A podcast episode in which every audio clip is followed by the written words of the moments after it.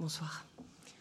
Bonsoir, vous êtes euh, beaucoup plus nombreux que nous ne pensions avec Marilyn. Alors on est très content que vous soyez là et vous ayez bravé en effet et les éléments naturels et l'actualité télévisée et politique. Cela dit, euh, vous serez libéré dans une heure, donc vous aurez normalement tout loisir de rentrer chez vous à temps pour voir soit le match de foot, soit le débat.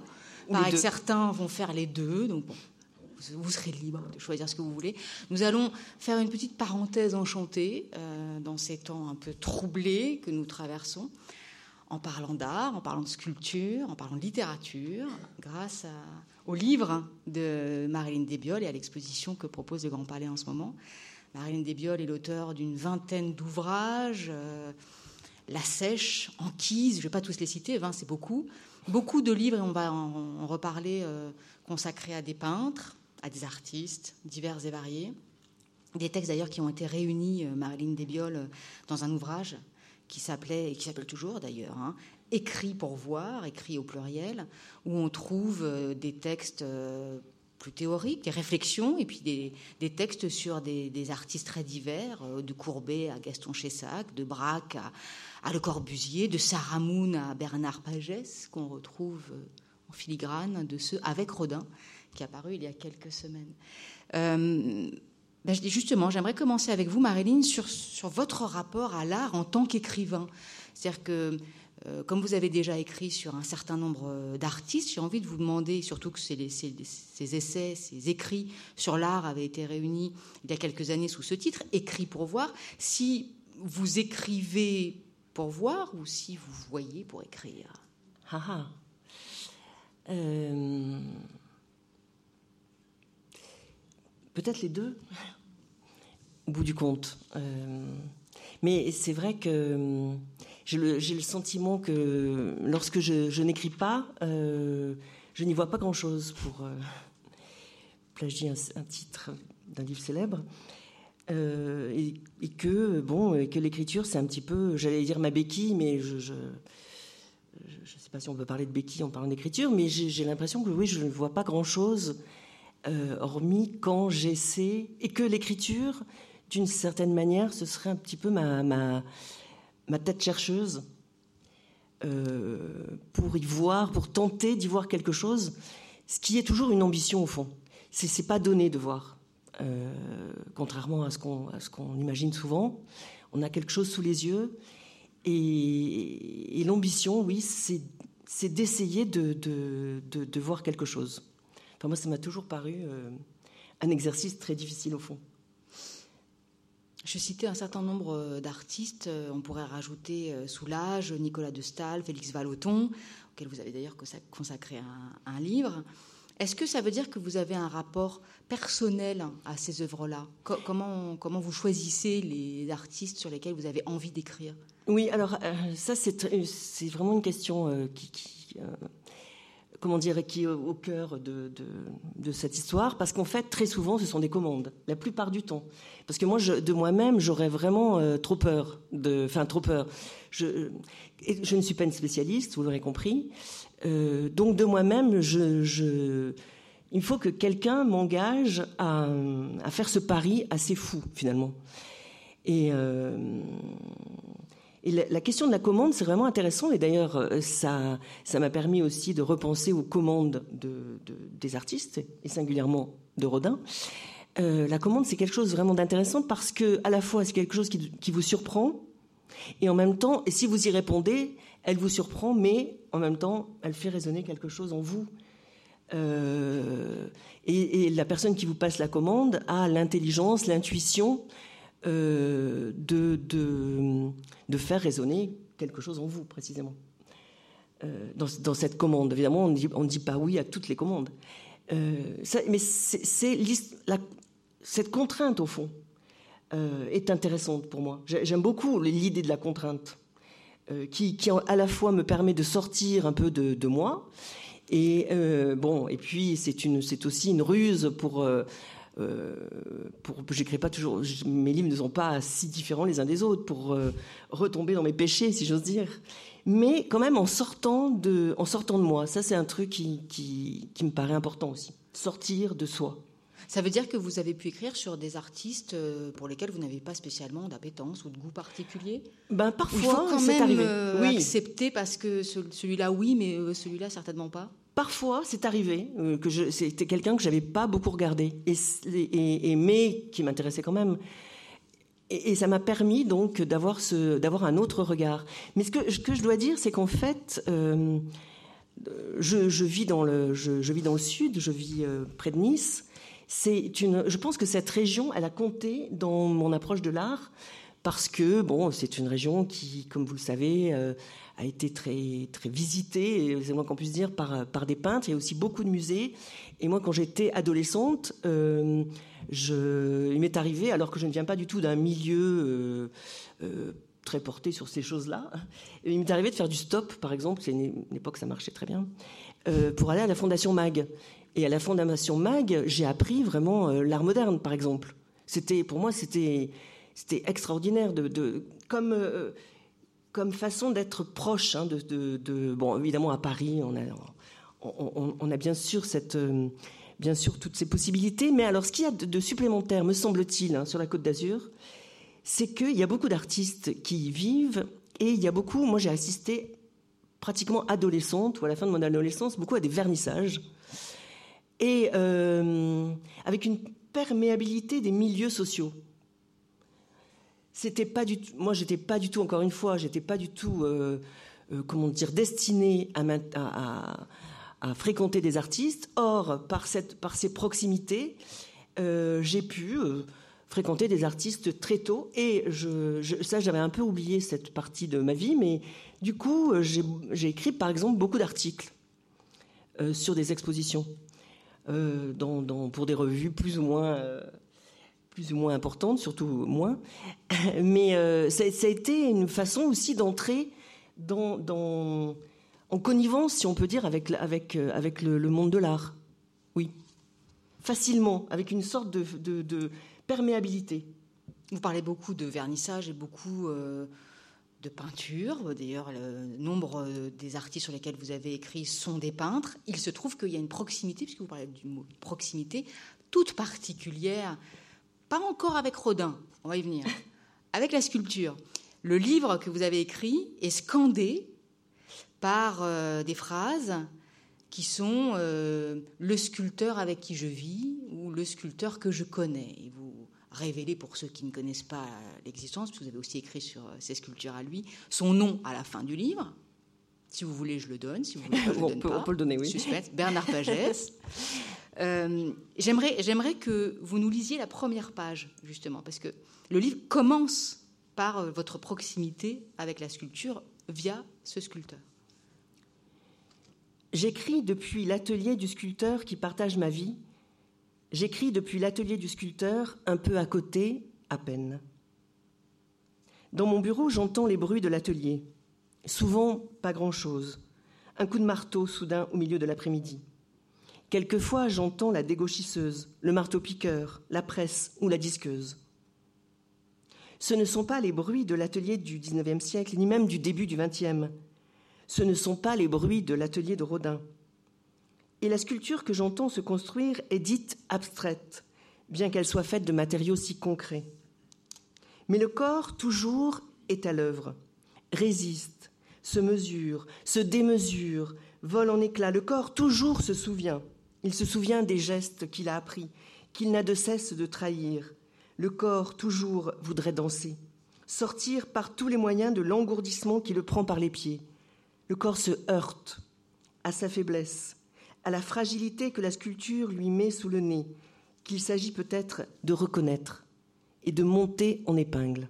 Alors voilà la question. Euh, Est-ce que vous êtes arrivé à Rodin par votre compagnon sculpteur ou par les dessins qui sont quand même avant tout, il y a beaucoup de dessins d'ailleurs dans votre livre, euh, les dessins de Rodin, ou donc par les dessins et par euh, autre chose, un autre biais que la sculpture elle-même Eh bien, lorsque lorsqu'on m'a proposé d'écrire sur Rodin, euh, Colin Lemoine, qui est d'ailleurs avec nous ce soir, j'étais un peu interdite par cette commande sur Rodin, qui, qui est un peu un monument. Euh, et, hum, je pense que, que Colin Lemoine l'avait anticipé. Euh, le fait que je vive avec un sculpteur et que j'ai déjà écrit sur sa sculpture d'ailleurs m'a permis au fond d'accepter cette commande et de m'aider au fond euh, parce que je peux vous dire que pendant une année euh, avec le que je, le qualifie donc dans le livre euh, dans ce livre sur Rodin le sculpteur avec qui je vis ou le sculpteur que je connais c'est comme ça que je le qualifie je peux vous dire qu'on a parlé de Rodin à tous nos repas quoi c'était, j'ai une nostalgie de vraiment de cette année-là parce que c'était formidable. Euh, je, je, me suis beaucoup servi de ces discussions et de la manière dont un sculpteur a de parler de la sculpture, c'est-à-dire de façon pas abstraite, avec des mots de sculpteur, avec des mots, euh, euh, oui, qui, qui, font apparaître cette, qui font apparaître ce corps euh, je, parle de corps parce que même si ce que fait euh, le sculpteur avec qui je vis est, abstrait, c'est quand même un corps, oui. C'est quand même, et pratiquement toujours d'ailleurs, un corps en trop. On le voit, on voit les réceptions euh, des, sculptures de Rodin, par exemple, dans l'espace public. c'est toujours un, corps en trop, c'est toujours un corps qui dérange. Donc cette, cette proximité, oui, cette façon euh, moi, quand je sors de mon, de mon atelier, j'allais dire, quand je sors de mon bureau, euh, ben, je, suis dans l'atelier, dans l'atelier du sculpteur. Il y a, c'est, euh, et donc j'ai, oui, j'ai fait quelque chose de cette, de cette proximité avec la sculpture qui ne va pas de soi, qui est quand même, qui est quand même dans, dans les, qui n'est pas la peinture évidemment, qui, qui est quand même une chose très particulière, oui. Il y a eu des discussions avec euh, votre ami sculpteur, mais il se trouve que Rodin, et on le voit dans l'exposition euh, ici en particulier, a considérablement inspiré un nombre d'artistes, et pas seulement d'ailleurs des sculpteurs, beaucoup de sculpteurs, mais aussi par exemple des cinéastes. Euh, au moment où l'on parle, un film de Jacques Doyon va être sélectionné, enfin, est sélectionné d'ailleurs à Cannes et va sortir à la fin du mois de mai sur Rodin.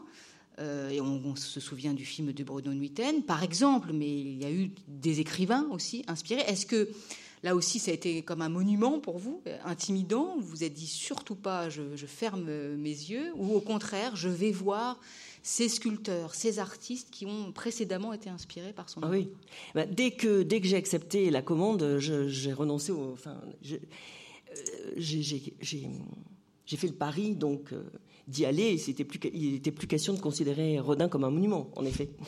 Euh, mais oui, en effet, par exemple, le nombre d'écrivains euh, qui, ont, qui ont été euh, Rilke, Rilke a, a, commencé par lui, parce qu'on a toujours on a toujours la tentation de dire que les écrivains font voir la peinture ou la sculpture.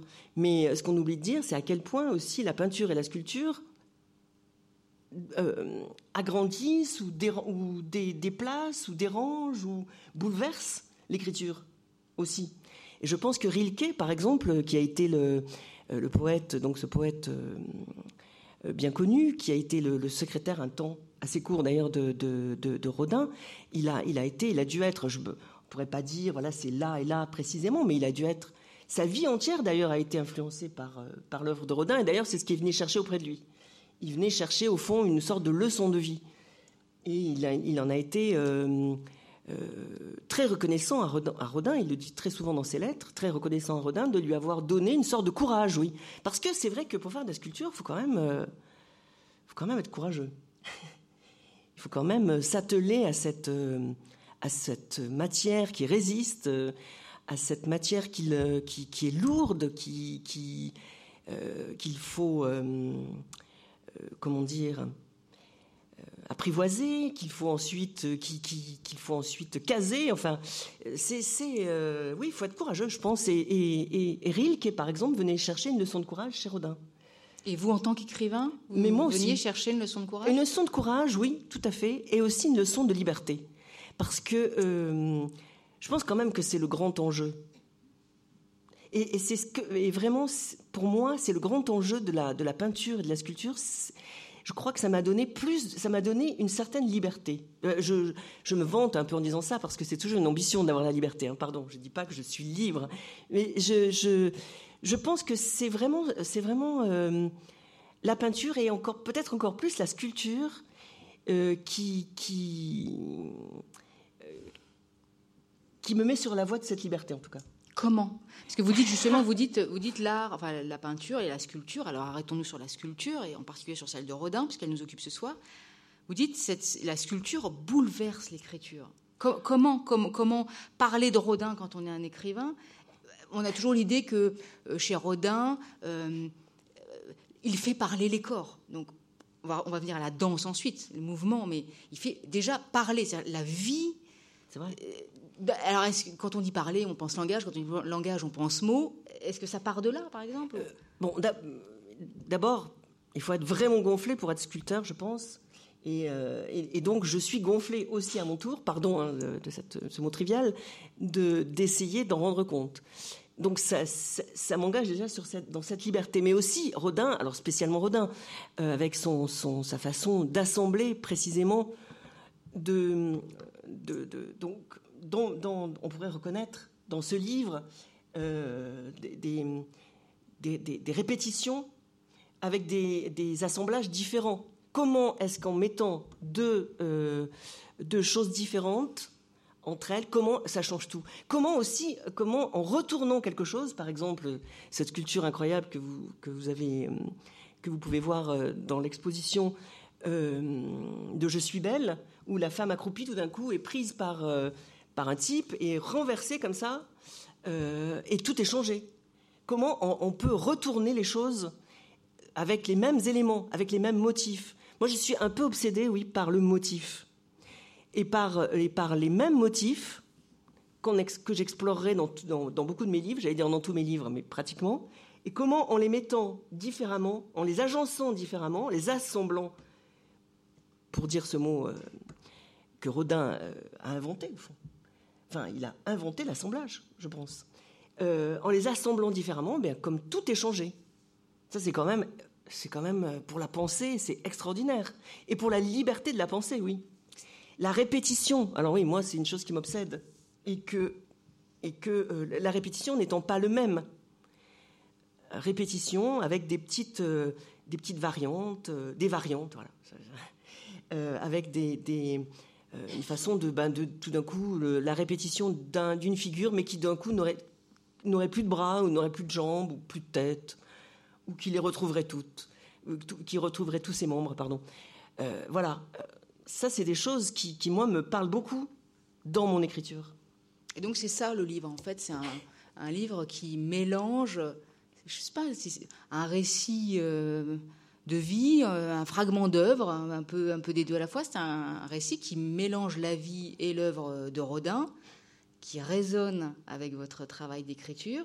Et vous le dites d'ailleurs, vous le dites euh, au début, il ne s'agit pas de célébrer Auguste Rodin, euh, j'essaie d'appliquer sa méthode, ce que je comprends de celle-ci. Alors vous venez d'en dire quelques mots de cette méthode, c'est-à-dire, euh, c'est les mots qui suivent, hein, observation du modèle selon tous ses profils, de tous les côtés, même d'en haut et d'en bas, modelage, déconstruction, fragmentation, assemblage, répétition.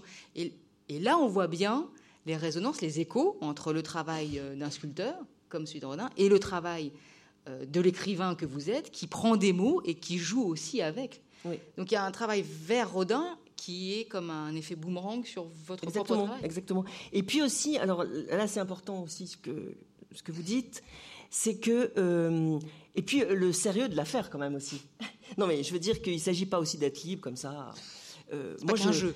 Non, non, mais je veux dire, ce que je veux dire, c'est que je n'ai pas, moi, je ne, je ne dominais pas mon affaire, je ne dominais pas du tout euh, euh, ni la vie ni l'œuvre de Rodin, donc j'ai été vers elle.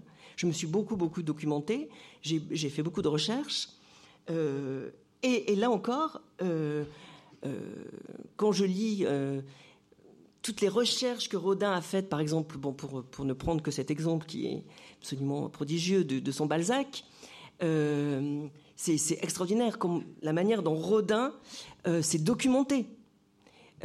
combien il a, il a fait le tour, enfin il a, il a voulu tout savoir, tout, tout, et avec une sorte, et ça c'est très important pour moi, et quelque chose dans, dans, dans, lequel je peux me reconnaître avec une ardeur, quoi. Parce que ça aussi, c'est très important, bien sûr, d'aller chercher les choses, de se documenter, mais complètement, entièrement, euh, avec ardeur. Voilà, je crois que pour moi, on peut euh, peut pas écrire sur un, sur un, sur un peintre ou sur un sculpteur sans cette ardeur que, que Rodin a mis et ô combien dans, dans, dans, ses, dans, dans, ses sculptures et aussi dans et, bien sûr aussi dans ses, dans ses commandes, je viens de le dire, et notamment sur ce Balzac qui est très emblématique pour moi, qui est un peu le fil d'ailleurs du, du, livre, parce que ce Rodin, on l'a vu au, Carrefour Vavin, hein. on l'a vu et on l'a pas vu d'ailleurs, parce qu'on l'oublie on passe. Euh, mais moi, je me demande, et ça, et ça c'est presque, pour moi, c'est presque. Euh, c'est presque, je dirais, presque le plus important. Qu'est-ce que ça, qu'est-ce que ça change? Même si on ne le voit pas, qu'est-ce que ça change dans l'espace, ce Rodin? Est-ce qu'il n'y a pas quelque chose? Alors, c'est pas magique, hein, ce que je vous dis, mais j'y crois. Je crois que ça change quelque chose. Même si, euh, même si on n'a pas les yeux dessus et même si on l'oublie. Euh, et, donc cette sculpture cette sculpture qui reste, qui reste, qui nous est donnée dans l'espace public, et en même temps, elle nous reste complètement opaque. Elle reste totalement mystérieuse. Est-ce qu'une fois que vous avez travaillé sur Rodin, sur l'histoire de la construction de ce Balzac, vous êtes retourné euh, à Vavin, au Carrefour Vavin, et vous l'avez vu autrement? Je la vois toujours autrement. Je pense que je pourrais y aller, je pourrais y aller euh, 100 fois. Elle est toujours diverse. D'abord, elle est, d'abord, une sculpture, ça joue avec tout son environnement, avec la lumière, euh, avec le bruit. Euh, ça fait complètement partie de, de, de, de, la sculpture. Et la lumière, alors ça, évidemment. Et Dieu sait s'il y a de belles lumières aussi à Paris. Euh, et cette lumière que je décris d'ailleurs dans le livre, cette espèce de lumière d'orage, pour moi, tout d'un coup, ça m'a, je sais pas, j'ai eu une sorte de, de révélation du, du, Balzac, ce jour que je décris, donc avec cette lumière d'orage, vous savez, absolument magnifique, qui tout d'un coup euh, euh, lui a encore creusé davantage ses yeux, qui sont déjà des yeux euh, comme des abîmes, quoi. Hein. Donc bien sûr, mais en même temps, ce n'est pas parce que j'ai écrit ce livre sur Rodin que je comprends toute cette culture.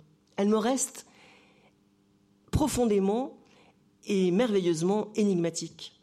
Et ça c'est le, ça c'est le génie quand même d'un grand artiste comme Rodin. C'est que euh, d'abord, ce qu'il fait, euh, il a, il a, il a été formidablement rusé. Il déjoue complètement la mort. On découvre toujours des sculptures de Rodin, des assemblages nouveaux. Par exemple, euh, au, musée Rodin, il y a une sculpture absolument prodigieuse euh, qui s'appelle Absolution, qui est complètement dingue, vraiment, euh, et qui, dont on vient de, qu'on vient de découvrir en vérité. Donc voilà. Alors, elle représente quoi? Alors, c'est une, femme qui est qui en l'agrandissement d'une d'une sculpture de femme euh, qui embrasse le front, qui a les lèvres posées sur le front d'un petit bonhomme qui est un peu de, comme ça, un peu de, enfin, un petit bonhomme qui qui n'a plus de membres, qui a l'air d'être comme ça un peu dans l'espace et qui est recouvert par un drap. Euh, c'est complètement dingue. Ça fait vraiment ça, c'est merveilleux, je trouve. Et, où l'on voit que Rodin, bah, c'est pas fini, c'est jamais fini. En plus, il nous laisse des pistes pour qu'on puisse imaginer, au fond. Euh, on pourrait imaginer d'autres assemblages encore. C'est extraordinaire. Alors justement, j'aimerais qu'on vienne, on, va parler des figures, vous avez commencé à, en dire quelques mots avec la figure pardon, de Balzac, mais j'aimerais qu'on s'arrête quand même encore un petit temps, si vous voulez bien, sur la méthode. Parce que vous parlez d'agrandissement, l'agrandissement fait partie de la méthode, de la même façon que euh, on a pu parler de la multiplication ou de l'addition. Euh, et, vous, vous, le dites dans le livre aussi, que vous fonctionnez, euh, vous ne le faites pas toujours, mais là, vous fonctionnez par ajout. Euh, parce que au fur et à mesure que le livre avance, ben, vous apportez des éléments supplémentaires, des précisions, des modifications, un peu comme lui travaillait. Il travaillait aussi comme ça, sachant que chez Rodin, une, une sculpture produit une autre sculpture, qui elle-même en produit une autre, c'est pas seulement l'assemblage, c'est aussi voilà, une multiplication ou une addition, je sais pas comment, comment le faire. Euh, comment comment avez-vous travaillé avec euh, ce, mot-là encore, d'addition ou, de multiplication pour écrire votre propre livre? Oui, alors euh, évidemment j'en parle après coup, donc j'ai l'air de maîtriser la chose, mais en vérité ça se passe pas exactement comme ça. Je me suis rendu compte, en vérité, chemin faisant, que très souvent dans mes livres j'ai plutôt tendance à couper des choses, à, à, simplifier. Ou, et là, là je, je, me suis autorisée, au fond, et même ça faisait partie un peu du livre, que de rajouter des choses, des précisions, et même je me disais parfois, mais ça va être lourd et tout.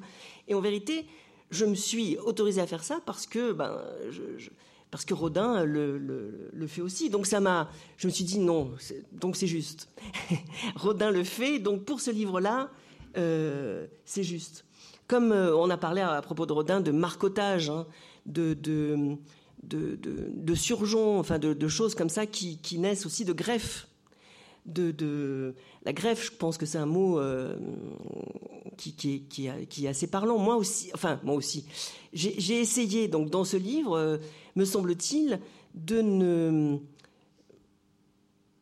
ça ne va pas justement, ça ne va pas du tout vers la simplification. Il y a des, des c'est comme c'est comme quelque chose qui enflerait au contraire, qui, procède par euh, par, euh, par ajout, par, euh, par précision. Euh, et puis aussi, c'est parce que précisément, je ne, je ne domine pas mon sujet. Et donc j'apprends des choses. Moi, c'est un petit peu ma méthode, puisque vous parliez de méthode, c'est un petit peu ma méthode, c'est que, contrairement, alors, cette collection s'appelle Des vies. Je me suis quand même appliquée à, parler de la vie de Rodin.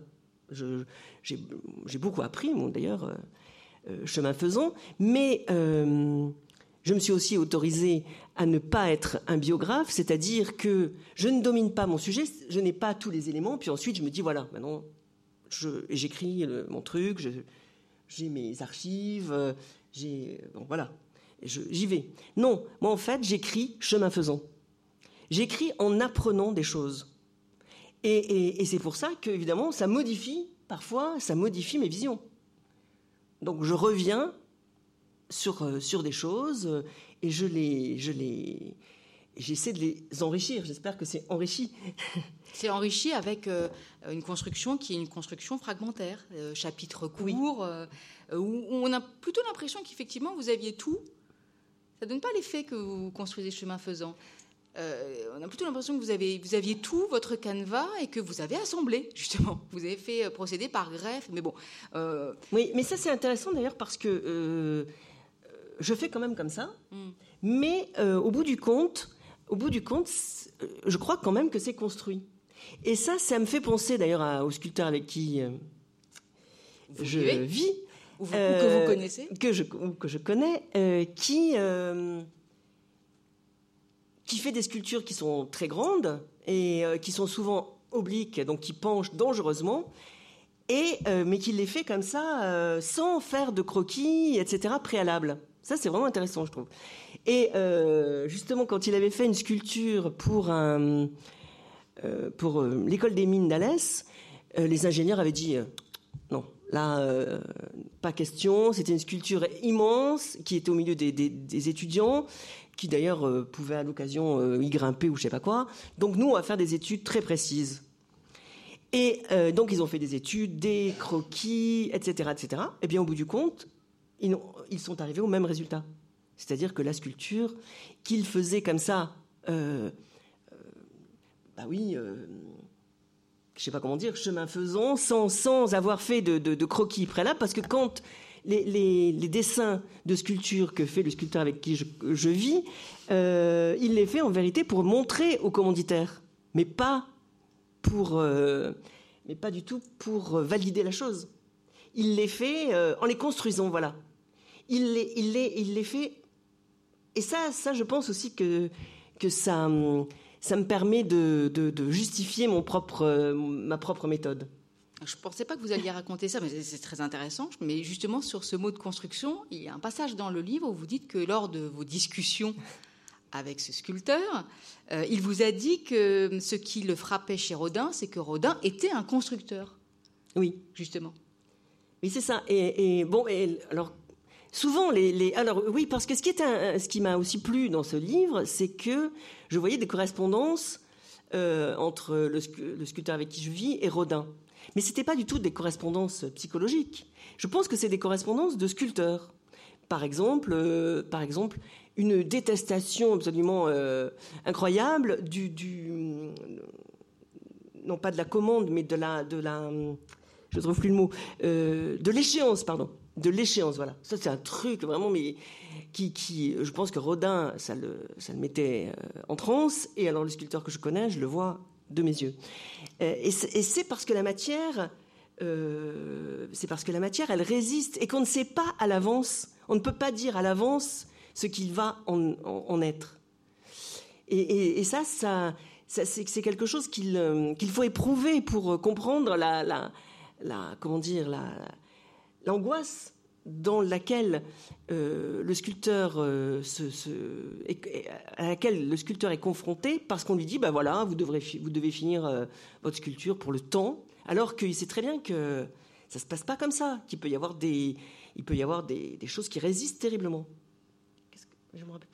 un constructeur. Il vous disait que Rodin, pour lui, était un constructeur. Pour d'autres, moi, je me souviens d'avoir fait la, visite de, du musée Rodin euh, restauré avec euh, le, sculpteur Didier Vermeeren, qui disait euh, ça n'est certainement pas un tailleur, Rodin, ah c'est un modeleur. Ça, c'est sûr. Et donc, on a le modeleur, et chez Bernard Pagès, on a l'idée du constructeur. Il modèle, mais il construit en modelant. Enfin, en tout cas, c'était l'idée. Alors, euh, il n'est pas allé beaucoup plus loin, le sculpteur que je connais, parce que, comme euh, d'ailleurs Rodin, c'est pas quelqu'un qui va. Euh, on, parle, on, en, parlait beaucoup, mais c'est pas quelqu'un qui va se répandre en paroles. Ça aussi, c'est intéressant. il va dire des choses. Moi, ce que j'écoute beaucoup ce qu'il dit, parce que je trouve que c'est toujours. C'est toujours une manière de dire étrange, intéressante, mais c'est pas quelqu'un qui va se répandre en paroles. Donc il faut que. Alors je, je le regardais en me disant bon alors, constructeur, qu'est-ce que ça veut dire? Bah, et alors On en est un peu resté là. Ah, bah, mais euh, oui, et il me disait oui, mais il a construit avec des pièces détachées. Euh, et moi, j'ai entendu ce pièce détachée euh, de, manière à la fois des pièces détachées. Oui, c'est vrai, parce que ces figures deviennent des pièces détachées qu'il assemble différemment selon les groupes ou pas, d'ailleurs, de, des sculptures. Et pièces détachées parce que tout d'un coup, on est détaché voyez, pour ça, c'est euh, c'est le, jeu entre le, sculpteur et le et, l'écrivain qui entend les mots. Euh. Et dans la construction, on peut aussi voir justement à nouveau cette idée d'ajout, c'est-à-dire que le, modelage et, ou, le sculpteur qui taille, c'est encore autre chose. Mais construire, c'est ajouter. Alors on le voit, d'ailleurs on le voit dans le film de Jacques Doyon. Il, vous le dites, il travaille comme ça avec des petites boules d'argile et il met des petites boules d'argile les unes derrière les autres et les unes sur les autres comme de la juxtaposition. Donc dans la construction, il y a l'idée qu'on ajoute, mais dans la construction en pièces, à partir de pièces détachées, il y a encore autre chose, me semble-t-il, qui a trait là euh, au vide. C'est-à-dire que, et ça c'est aussi quelque chose que Didier Vermeeren euh, nous disait lors de cette visite, il disait il y a toujours chez, chez Rodin une place pour l'espace pour un, pour un blanc, ce qu'on peut appeler les ombres flottantes, de l'air, de l'entre-deux. Euh, dès que vous regardez une sculpture, que vous en faites le tour, il y a toujours un moment où il y a comme un vide. Et donc, les pièces détachées, c'est aussi ça. Oui. Elles ne sont pas, sont pas collées. Quoi. sont pas... Il y, a, toujours une respiration. Exactement. Mais il faut, en tout cas, ce qui est important, c'est qu'il faut que ça tienne. Et, ça, c'est une obsession euh, du, du, du, sculpteur. Il faut que ça tienne, même si c'est euh, en dévers, même si c'est euh, même si c'est extrêmement. Euh, et d'ailleurs, Rodin s'est beaucoup amusé. il y a un exemple dans l'exposition à placer ses sculptures sur des sur des socles mm. invraisemblables et, très hauts. ça a l'air de pencher dangereusement. Enfin, ça a l'air de pas pencher, mais ça a l'air de pouvoir tomber, mais ça tient. Et ça, c'est très important il faut, euh, ça peut tomber, ça pourrait, enfin, ça donne cette impression, mais ça tient. Et mais ce, mais ce, comment dire, ce risque, ça donne un mouvement extraordinaire. Et ça, c'est très important pour Rodin, c'est le mouvement. C'est-à-dire que sortir la sculpture de son immobilisme, sortir la sculpture de sa, de sa pesanteur. c'est très paradoxal, mais Rodin, c'est je crois, et je suis pas la seule à le penser, c'est celui qui fait que la sculpture, elle, elle, est, elle, est, elle est, vibrante, quoi. Elle, elle, elle n'est plus euh, cette, cette, cette chose assignée. Euh, et ce monument, précisément, ce monument euh, qui va devenir d'ailleurs dans les. quand on pense à la sculpture, le, Pagès, avec qui je vis, me dit souvent, il pense souvent au monument aux morts, quoi. c'est souvent ça la sculpture, quoi. C'est quelque chose, euh, bah oui, c'est quelque chose qui a trait euh, à l'hommage, à la, à l'assignation, euh, et, c'est quelque chose qui lui fait horreur. Oui. Et à Rodin et et à Bernard. Et à Bernard Pagès. mais vous le dites d'ailleurs qu'il détestait la pesanteur et qu'il visait la légèreté dans ce mouvement. Mais est-ce que c'est vrai pour toutes? Parce que dans la légèreté, dans le mouvement, voire dans la danse, bien, on pense à Iris en particulier, qui, a, donc été, euh, pardon, je me recule trop, mais qui a été sculpté à, allongé sur le dos et qui l'a ensuite levé. Voilà. Quelle est cette position-là euh, Je ne sais pas si vous la voyez tous, mais les jambes euh, écartées. mais en même temps, et, vous le dites bien, il aimait les corps robustes, il aimait les corps vigoureux. Et quand on pense à certaines figures, Balzac, quand on pense ah à, à l'âge d'airain, quand on pense aux penseurs, et même les bourgeois de Calais, on peut pas dire qu'il y a un formidable mouvement. Ah, quand même, dans les bourgeois. Alors, par exemple, les bourgeois. la légèreté, Les bourgeois de Calais, euh, là, ils rendent justement avec le monument, avec le, monument pyramidal. Chacun pourrait partir de son côté. Chacun a une, autonomie. C'est ça qui est formidable et qui a fait scandale avec les bourgeois de Calais.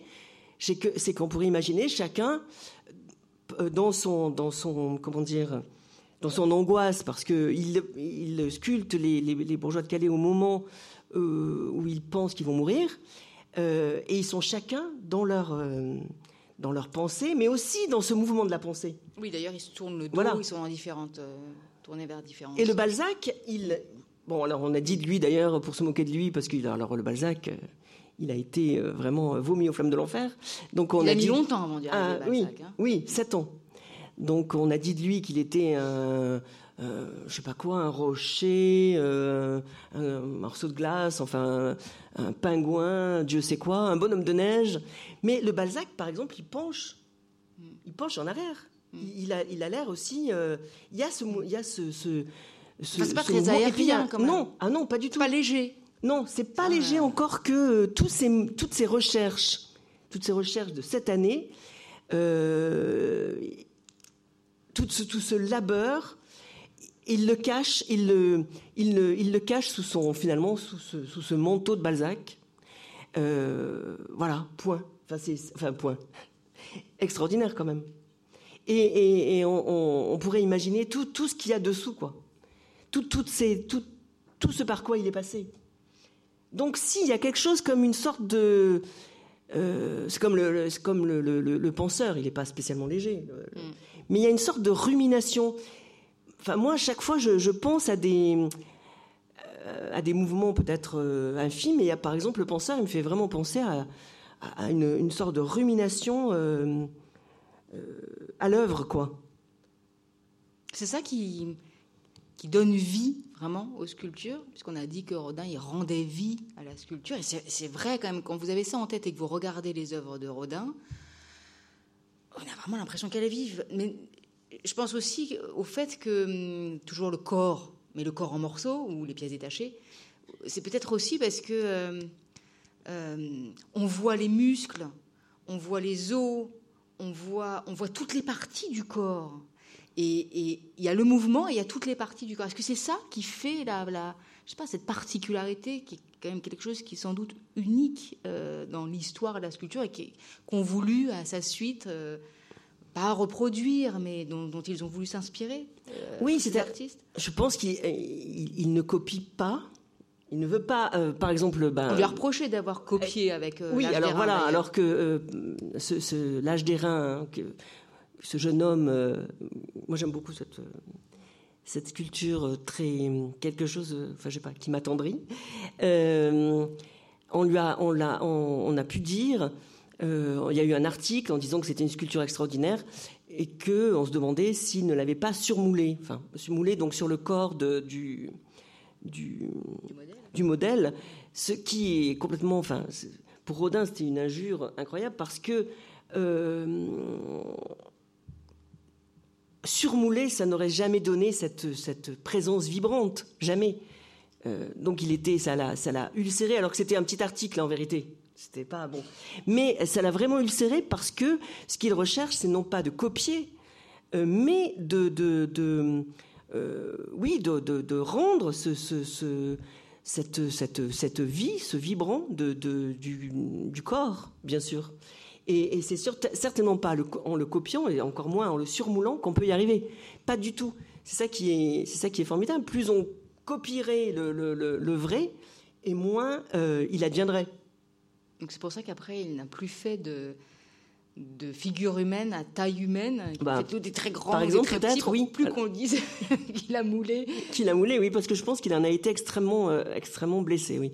Il a, il a essayé de réhabiliter, puis il est arrivé pour le, mais ça a été, ça a été euh, pour lui une blessure, parce que c'est vraiment le contraire, euh, le contraire de son art, quoi. Et dans son art aussi. On trouve évidemment un rapport à la nature très particulier. Euh, on connaît cette phrase, c'est dans la terre que je trouve mes formes. Vous, vous citez une autre phrase de Rodin. Vous dites, où ai-je compris la sculpture? Dans les bois, en regardant les arbres. Sur les routes, en observant la construction des nuages. Dans l'atelier, en étudiant le modèle. Partout, excepté dans les écoles.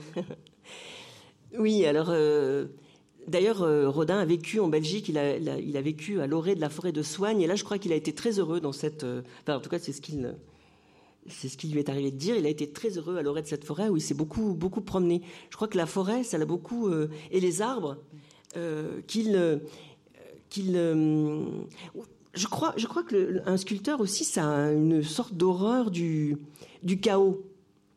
Et que, il, et, que son, son, art aussi consiste à faire des liens donc entre les arbres, les, les, les, cathédrales. les cathédrales, alors ça évidemment, euh, c'est une chose très très très importante pour, euh, pour Rodin. Euh, les cathédrales qu'il a même d'ailleurs pu comparer aux femmes, tout simplement. Il y, a, dans la, y a dans les cathédrales vraiment beaucoup de choses de l'œuvre de Rodin aussi. C'est quelqu'un C'est un ami de monnaie aussi. Hein oui. Donc, par exemple. Euh, cette manière aussi de peut-être de placer les sculptures très haut, de sorte mm. qu'on. D'ailleurs, il y, a des sculptures comme l'homme qui marche que dans son exposition euh, de, 1900, on n'a carrément pas vu parce qu'elle était trop haut placée, la sculpture en question. comme, dans, comme vous savez, c'est au fond ces sculptures qui seraient dans les, dans les cathédrales et qui seraient faites pour, euh, j'allais dire Dieu sait quoi. il y, a, quelque chose, euh, il y a quelque chose de très fort justement de cette manière de regarder, de, lever les yeux vers les nuages, euh, vers les arbres et vers les cathédrales. Oui.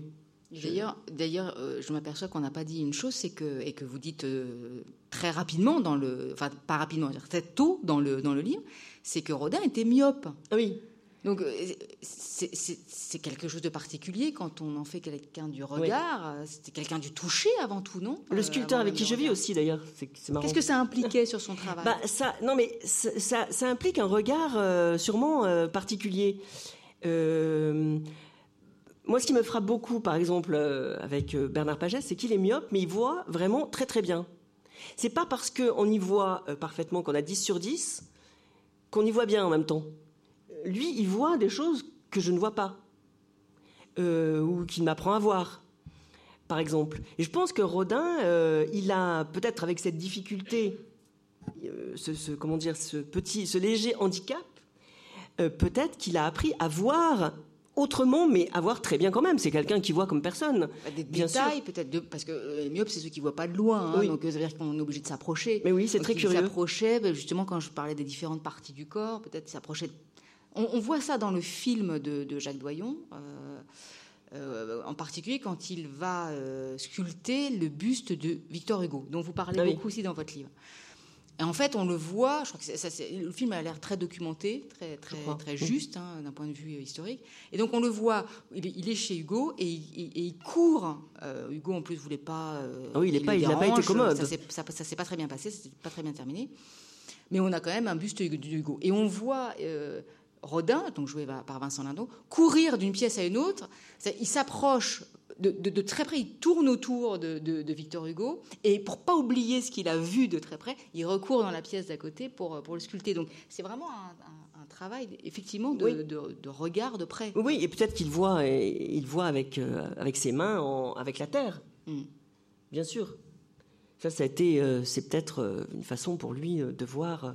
D'ailleurs, il, a été, alors il a, il, a été à l'école. il a, bon, comme il était extrêmement, donc comme il était myope, je pense que ça a été un handicap pour l'école, la petite école, enfin la petite école, pour l'école, pour apprendre à lire, etc. Donc il a eu beaucoup de difficultés. Et puis finalement, il a été dans ce qu'on appelle la petite école, c'est-à-dire une école où il a appris le dessin, etc. Mais il a, il a raté l'entrée à l'école des, beaux-arts en revanche. Je pense qu'il était, euh, il était trop pour l'école des beaux-arts. il était trop dans sa vie Il était trop, trop tout court. il faudrait pas qu'on termine cette rencontre, cette conversation sans parler de, l'homme quand même, de, la vie, surtout que le livre mêle euh, la vie euh, et l'œuvre.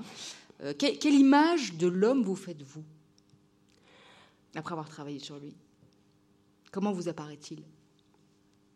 Moi, j'ai tellement été, euh, j'ai tellement été en connivence avec lui que j'ai du mal à, comment dire, à avoir un regard euh, critique sur lui. moi, il m'a beaucoup plu comme personne, vraiment. Non, mais c'est vrai.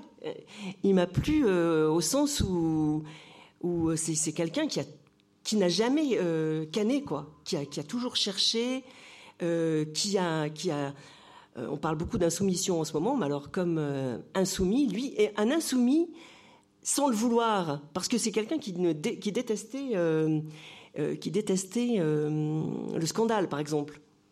Mais c'est encore pire dans son cas parce que il est scandaleux sans même le vouloir, parce qu'il n'est pas dans le moule, si on peut dire. Il est vraiment vraiment, moi, ce qui m'a, beaucoup ému chez lui, c'est combien il a toujours cherché, toujours, euh, combien il a été, combien il a, misé dans son travail, euh, même quand il a été un peu plus connu. Euh, bon, après 1900, hein, c'est pas, c'est venu assez tard. Il, a, continué à chercher, à, mettre les choses en jeu, quoi. Ça, ça pour moi, c'est essentiel vous non plus, vous n'êtes pas dans le moule, puisque quand on lit un livre sur Rodin, dans la mesure où on a euh, des films en tête, par exemple, et puis des livres, et puis des autres euh, œuvres hein, dont on parlait tout à l'heure, on pense tout de suite à Camille Claudel. Et il se trouve que, alors, si vous voulez chercher des choses sur Camille Claudel dans le livre de Marilyn Desbioles, c'est pas le bon, parce qu'il y a très très peu. oh, il y en a quand même. Et un peu, mais il y a une grande page, deux pages, mais c'est vraiment pas central. Rose, qui était la compagne de, de Rodin, ah, Rose m'a beaucoup au moins aussi là. Euh, on en a trop fait sur Camille et, Rodin? Pour, pour, pourquoi elle est bah, moi, je, je, je, elle est pas crois. absente, mais elle est, elle est non, pas elle très présente non plus. Dans, le film de, de, Doyon, même si c'est aussi une période de, de sa vie, c'est pas tout à fait la même chose. Là, il y a tout, quand même oui. embrassé euh, plus large, disons. Mais quand même. Oui, euh, Camille Claudel a été un, très important dans la vie de Rodin pendant dix ans. Hein. Euh, donc moi, je, parle de sa, de sa, petite enfance, etc. Mais c'est quand même dix ans. C'est quand même dix ans. Non, non, mais j'en parle quand même. C'était une vraie gageure. C'est quand même une vraie gageure de parler de Camille Claudel je dois dire. il fallait que je me détache aussi de tout ce qu'on, tout ce qu'on a dit, tout ce qui est faux, hein, tout ce que certains films aussi, alors pas celui-ci, euh, ont, véhiculé. C'est quand même euh, lourd. Euh, et une manière aussi de. C'est-à-dire, pour expliciter, parce que tout le monde ne le sait peut-être pas, je sais pas, mais, mais un, un Rodin ogre. Un Rodin qui serait, qui serait, qui, aurait tout piqué à Camille Claudel, qui aurait été, qui l'aurait martyrisé. Moi, j'ai trouvé, enfin, dans les archives que j'ai. Qui aurait vampirisé son génie. Voilà, moi, enfin, d'après ce que je vois, ce que j'ai vu de mes yeux vus, et dans les archives, j'ai absolument pas trouvé ce Rodin-là. Et me semble-t-il, euh, Jacques Doyon non plus. Donc voilà, il va y avoir des réajustements euh, aujourd'hui. Mais euh, par exemple, euh, d'abord, moi, ce qui me, euh, pour, pour essayer aussi de, défendre mon point de vue, c'est que euh, la manière aussi dont on a parlé de Camille Claudel seulement comme une victime, c'est un peu catastrophique aussi, parce que pour faire de la sculpture, il faut être gonflé, je l'ai dit, au XIXe siècle, pour faire de la sculpture comme femme, il faut être vachement gonflé. Pardon. Euh, il faut, faut pas être seulement une petite victime, une petite chose euh, comme ça qui va se faire euh, manger toute crue par le vilain Rodin. Non. Je pense que c'était vraiment une personne déterminée qui a eu des, des, problème, on va pas, on va pas rentrer dans cette, dans cette discussion aujourd'hui, certes, mais en tout cas, c'est une personne déterminée, une personne forte. Et je pense que Rodin, il aime les femmes fortes. Il a aimé beaucoup sa sœur, Maria, qui était une femme extrêmement autoritaire. Il a aimé Rose, qui a été la compagne de toute sa vie, qu'il n'a jamais quittée. Alors on peut dire Rodin est un méchant, euh, méchant homme, il n'a pas, il n'a pas quitté Rose pour, euh, pour Claudel, pour Camille Claudel, mais on aurait pu dire l'inverse aussi. S'il l'avait quitté, on aurait pu dire c'est il est vraiment très méchant d'être parti avec cette jeunesse euh, pour en quittant sa compagne de, toute sa vie, voyez. Or il n'a pas quitté Rose, non, qui était qui était une femme de son âge. Euh, euh, et, Rose, elle m'a beaucoup intéressée. Je l'ai trouvée très euh, mystérieuse aussi. C'est une femme du peuple, mais qui, à mon avis, bon, ça, n'engage que moi, mais pas seulement. Je me suis un peu appuyée sur Rilke, qui est quand même.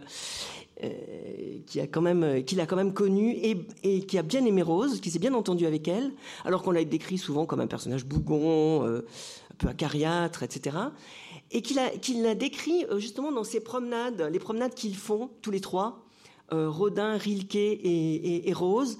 Et Rose, elle, elle vient de la campagne. Alors, Rodin, il aime beaucoup la nature, mais il a vécu, il, est né à Paris et il a toujours vécu à Paris. Rose, elle lui apporte cette connaissance, à mon avis. Enfin, euh, elle lui apporte cette connaissance intime de la nature. Et par exemple, Rilke raconte euh, qu'elle connaît le nom des arbres, des fleurs, qu'elle euh, euh, est très proche des animaux, qu'elle ramène un oiseau blessé, enfin bon, des choses comme ça qui me l'ont rendu, oui, qui, me l'ont rendu proche, oui, enfin, j'ai de la sympathie pour Rose, oui. En plus, elle aussi, on a dit que c'était une femme soumise. Euh, quand on voit, euh, quand on la voit représentée dans, dans, les portraits que, Rodin a fait d'elle, notamment par exemple dans cette formidable, dans cette formidable sculpture qui s'appelle Bellone, ça m'étonnerait qu'elle soit soumise. En tout cas, c'est pas ce que Rodin euh, a, aimé en elle et a vu en elle. Je pense vraiment, elle a, elle a un physique extrêmement fort, extrêmement vigoureux. Et d'ailleurs, Rodin, il, souvent, les femmes de ces sculptures sont des femmes vigoureuses. Et, même les danseuses, hein, c'est pas des petites choses, euh, euh, comment dire, des petites choses euh, graciles aussi, mais pour être danseuse, il faut avoir un corps musclé. Il aime les, il y a des, notamment Anako par exemple. elle peut prendre la pose pendant très très longtemps, pendant des heures, des poses absolument invraisemblables. Donc il faut qu'elle ait un corps vraiment très costaud, très solide, très puissant. Euh, c'est ça qui est beau aussi dans, les femmes de, Rodin, c'est que ce sont des femmes puissantes. Ce sont des femmes. Euh, et, moi, que alors, euh, ça va vous paraître complètement fou, mais moi, au fond, Rodin, je l'ai trouvé assez féministe quand même. Et c'est pas une invention pure et simple. Par exemple, à sa mort, Séverine, qui était une journaliste très féministe, c'est elle qui a fait l'éloge de Rodin. Euh, par exemple, vous savez que euh, au XIXe siècle, euh, jusqu'à la fin du siècle quasiment, les femmes n'avaient pas le droit de rentrer aux beaux-arts. Donc il a eu beaucoup de beaucoup d'élèves, notamment Camille Claudel, hein, qui était au départ qui était son, son, son, élève. Son apprenti préfère-t-il appeler ses élèves, préfère travailler avec eux plutôt que de leur apporter, plutôt que de leur expliquer des choses? Euh, et avec elles, souvent ce sont des femmes, parce que justement les femmes n'ont pas euh, le droit d'aller aux beaux-arts. Et euh, par exemple, il y a quelque chose qui m'a intéressé, c'est que Rodin aimait beaucoup Puvis de Chavannes, donc il a été chargé d'organiser un banquet en son honneur. Et il a essayé de faire qu'il y ait des femmes, notamment Camille Claudel, mais pas seulement, dans ce banquet. Il n'y est pas arrivé. C'était tellement un tabou qu'il euh, n'y est pas arrivé. Euh, et d'ailleurs, euh, un, critique qui s'appelle Morard, je crois, a dit pour nous, c'était la révolution. Vous imaginez Il faut voir aussi, il faut se replacer dans le dans l'époque. Non, pardon. non, non, non mais voilà. Justement, sur, sur, cette, cette question des, des, femmes, ça, ça, m'amène à, à, cette exposition du centenaire ici, qui montre à la fois un Rodin expressionniste, un Rodin expérimentateur et l'extraordinaire postérité et l'héritage de, son œuvre. Et je ne crois pas, peut-être que vous allez me, contredire, je ne crois pas qu'il y ait beaucoup de femmes, donc ça ne doit pas être complètement abouti comme travail. ça, c'est vrai. Beaucoup d'hommes, quand même. Mais il n'y a toujours pas beaucoup de femmes euh, plasticiennes. Hein. Euh, bon, alors, euh, comme des femmes sculpteurs, bah, on pourrait citer Louise Bourgeois, Richier, Germaine Richier. Bon, mais enfin, il n'y en a pas. Non, c'est vrai. On n'en est toujours pas. Bon, il y a du travail, quoi. Il y a du travail. on, arrive, on arrive au terme de cette conversation, Marilyn Desbioles, et il y a quand même une phrase qui m'a un peu perturbée parce que je pense que je l'ai pas bien comprise. Alors j'aimerais, en plus ça va, ça va nous guider vers euh, vraiment vers la fin. Donc je vais vous la lire. Je vais vers le, c'est vous qui écrivez. Je vais vers le silence de Rodin, décapant jusqu'au sens des mots, réduisant à leur plus simple expression les mots trop bruyants. Je crois que j'ai pas bien compris cette phrase par rapport au silence. Oui, parce qu'il me semble que alors ça intervient dans un euh, puisque justement, on a commencé en lisant cette page où il est question des bruits euh, de, l'atelier. Euh, je me rends compte, chemin faisant, qu'au fond, il n'y avait pas beaucoup de bruit dans l'atelier de, Rodin. Parce qu'il ne sculpte pas, justement. il ne taille, pas. Il ne taille pas. il modèle la terre. voilà. voilà. Donc ça ne doit pas faire beaucoup de bruit.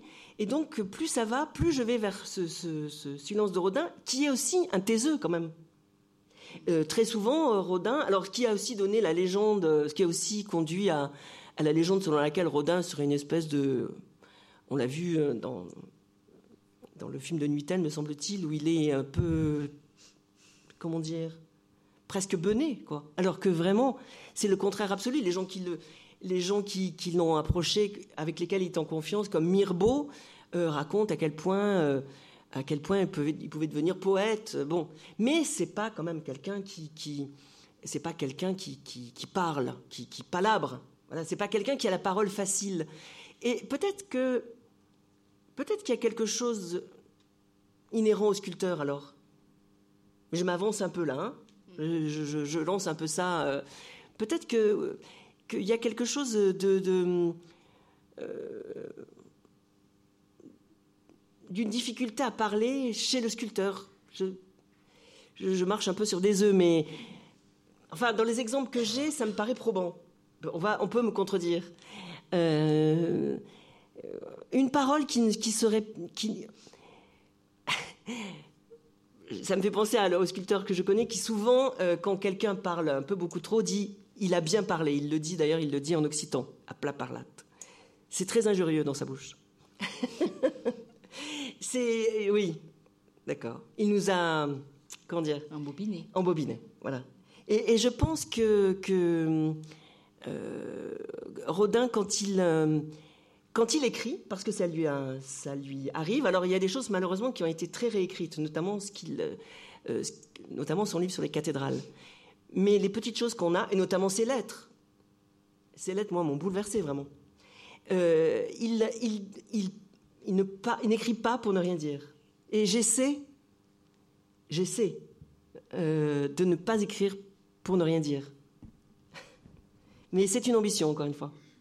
Et ça, ça marque une différence euh, avec lui, quand même, entre vous et lui. C'est que vous écrivez que Rodin œuvrait dans le silence.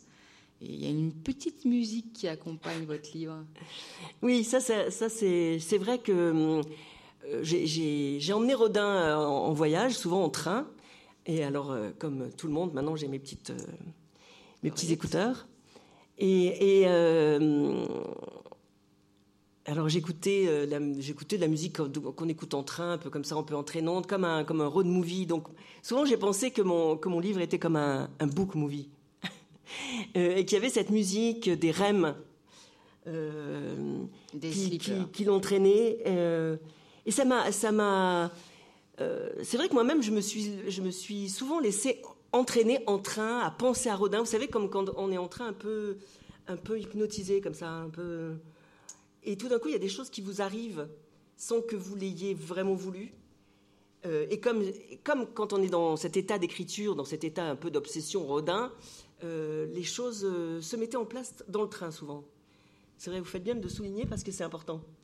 Euh, parce que quand on en parle après coup, encore une fois, on a l'air de tout maîtriser et c'est faux. Les choses arrivent aussi comme ça parce qu'on est dans un certain état, parce qu'on pense beaucoup, beaucoup à, Rodin, euh, et qu'il euh, y a quelque chose qui, malgré vous, à votre insu, se fait jour. Et ça, ça c'est les. Je pense que c'est peut-être les meilleurs moments de l'écriture. Alors maintenant, le livre est écrit, est terminé, il est sorti. Vous avez sans doute cessé de penser autant à Rodin qu'en l'écrivant. Vous écrivez dans le livre que vous rêvez, que vous découvrez une chose que personne ne sait de Rodin. Donc avec le recul euh, qui est le vôtre maintenant, vous pensez que vous avez découvert ou compris quelque chose euh, sur Rodin, pas forcément que personne n'avait comprise, mais vous, personnellement, est-ce que vous vous dites que ah, oui, c'est ça que j'ai découvert Oui, j'ai découvert que, hum, bah, j'ai découvert que ça avait changé, euh, que ça change ma. Oui, j'allais dire que ça avait changé ma vie, mais euh, c'est vrai dans la mesure où ça a changé quelque chose dans mon écriture et où ça, pour moi, ça a été un exemple. Euh, c'est pour ça que j'ai eu envie que cette soirée s'appelle l'exemple de Rodin, et que ça reste un exemple qui me donne du courage.